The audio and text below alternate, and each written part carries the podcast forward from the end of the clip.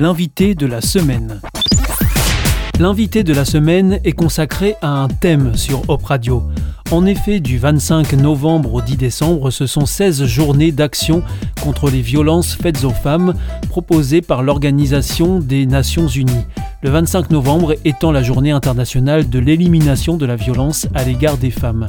L'invité de la semaine de Hope Radio s'inscrit donc dans ce cadre. En effet, l'Orange Day, ou jour orange, remonte à 1960 lorsqu'en République dominicaine, les sœurs Mirabal furent assassinées parce qu'elles militaient pour leurs droits.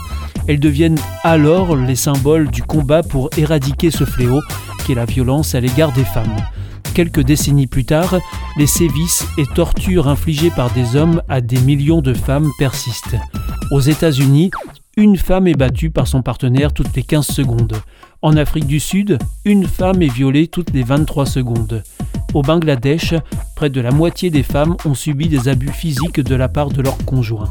Cette semaine, nous vous invitons à entendre le témoignage de certaines de ces femmes. C'est aujourd'hui Éléonore Tarlet, psychologue, qui aborde la manière dont le cerveau réagit face à un traumatisme lié aux violences durant l'enfance. Il faut savoir que la majorité des abus sexuels sur enfants ont lieu dans le cadre euh, proche de l'enfant. Ce ne sont pas des inconnus, ce ne sont pas des gens qui attendent à la sortie de l'école, c'est euh, le voisin, c'est l'oncle, c'est le grand-père, c'est euh, le moniteur en qui on a toute confiance, le directeur de colo, l'entraîneur sportif.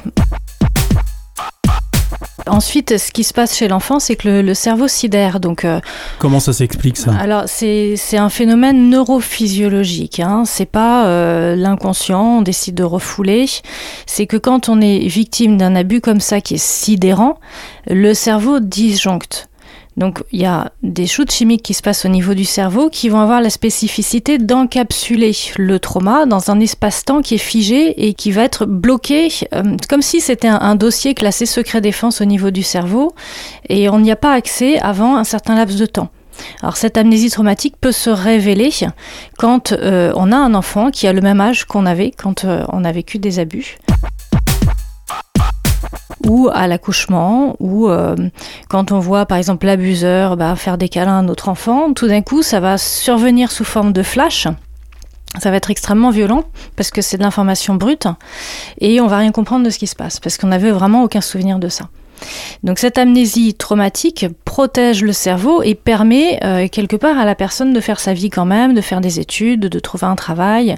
Euh, voilà, Flavie Flamand en a très bien parlé dans son documentaire, mais à un moment donné, bah ça, euh, je dirais le trauma se de partout. On a des attaques de panique, on est mal dans sa peau, on, comprend pas ce qui se passe, on n'arrive plus à dormir, on fait des cauchemars.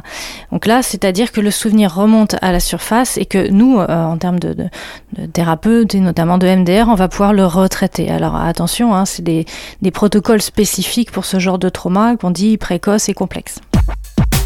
C'était l'invité de la semaine et aujourd'hui la psychologue Éléonore Tarlet revenait sur la manière dont le cerveau peut réagir lors d'un traumatisme lié aux violences durant l'enfance.